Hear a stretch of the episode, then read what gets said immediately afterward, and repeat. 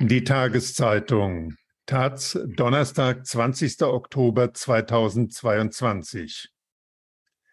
Die komplexesten Strukturen, die wir kennen. Musiktheater zu den ganz großen Fragen. Beim Projekt A Space Journey treffen Kompositionsstudierende auf Weltraumexpertinnen. Was dabei herauskommt, ist nun in Hamburg zu erleben. Interview von Alexander Diel mit Georg Haidu. Herr Haidu, haben Musik und Weltraumforschung etwas miteinander zu tun? Ja, schon. Das geht auf Kepler zurück. Johannes Kepler, deutscher Astronom und Mathematiker des späten 16. Jahrhunderts.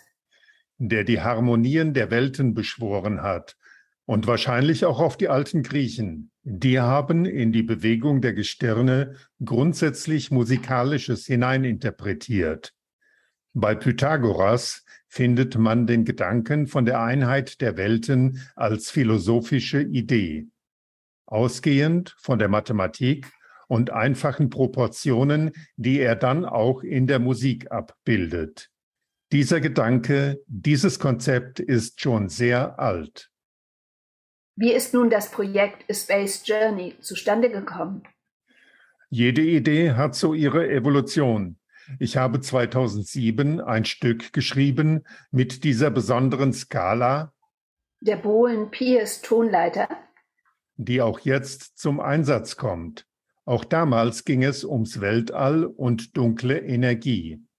Und die erwähnte Skala eignet sich sehr gut, um kosmische Dimensionen darzustellen, quasi als klangliche Metapher. Diese Idee hatte ich schon relativ früh. Und vor einigen Jahren bin ich dann mit einem der nun auch beteiligten Komponisten in die Diskussion getreten über die Möglichkeit, ein Event zu konzipieren. Das Projekt mussten wir dann aber erstmal auf Eis legen.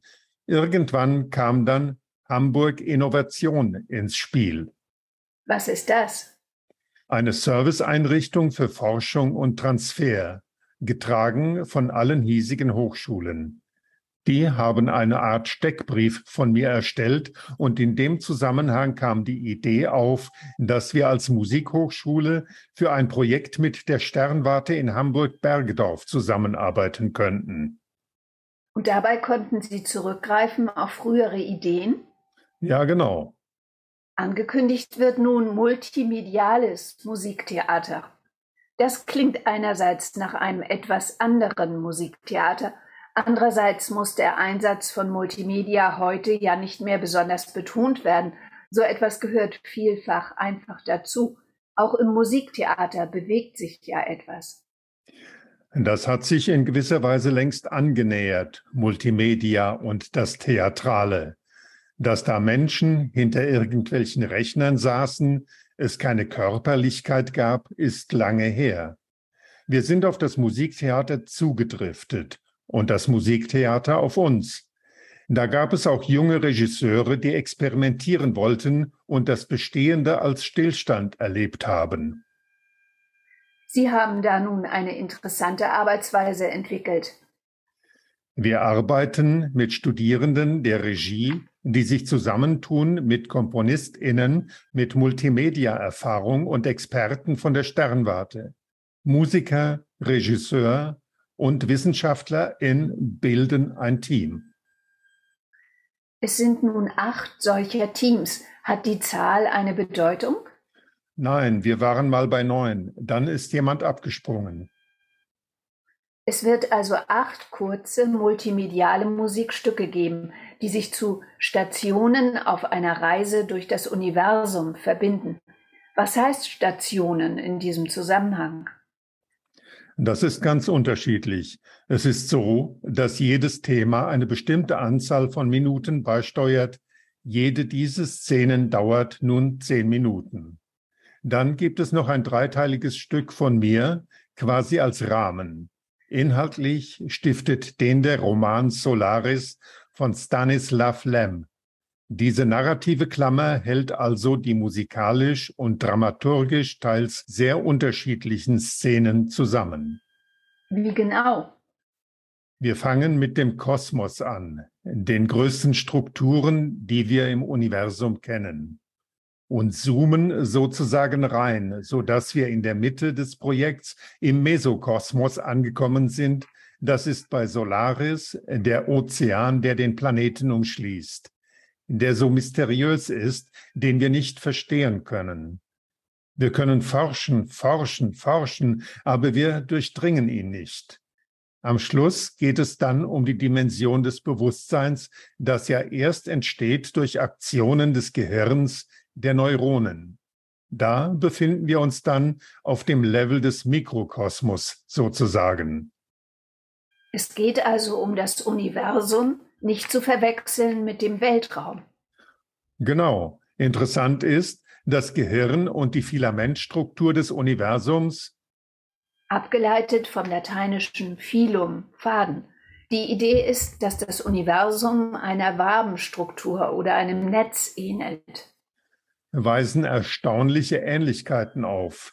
Es gibt ein Paper, verfasst von Astronomen und Neurophysiologen, in dem aufgezeigt wird, dass die hierarchische Struktur des Weltalls und jene des Gehirns sehr viele Überschneidungen aufweisen und beides gehört zu den komplexesten Gebilden, die wir kennen.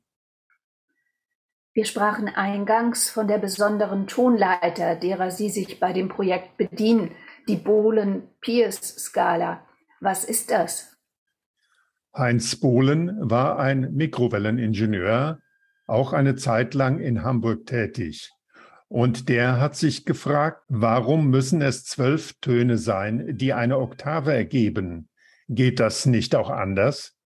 Ausgehend davon ist er auf eine Alternative gestoßen, eine Art musikalischer Parallelwelt.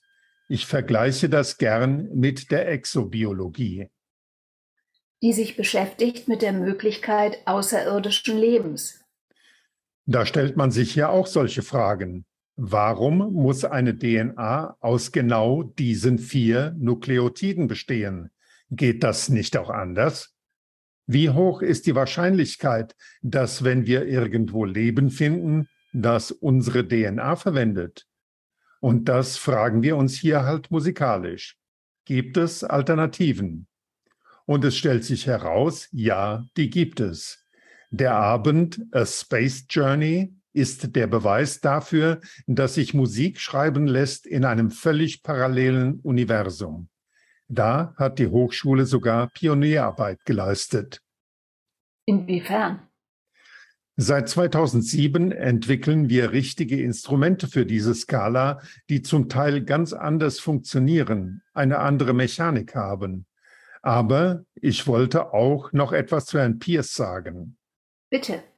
John R. Pierce war auch Ingenieur Kommunikationsingenieur und daran beteiligt, den ersten künstlichen Satelliten in den Weltraum zu bringen. Wenn man nun ans James Webb Observatorium denkt, das geht natürlich irgendwie darauf zurück. Er war auch derjenige, der dem Transistor seinen Namen gegeben hat. Ein ganz wichtiger Mann also, der sich auch für Musik interessierte. Er ist, unabhängig von Herrn Bohlen, auch auf diese Skala gestoßen. Wenn ich da nun im Publikum sitze, höre ich, dass es eine andere Skala ist? Es ist zwar strange, man merkt, da ist etwas anders, aber es ist nicht wie bei nochmal anderen Skalen, dass man denkt, oh, das ist aber schräg, sondern sie lädt einen ein, zieht rein in ihre Fremdartigkeit. Georg Haidu, 62, hat in Köln und Berkeley, USA studiert. Seit 2002 ist er Professor für multimediale Komposition an der Hamburger Hochschule für Musik und Theater.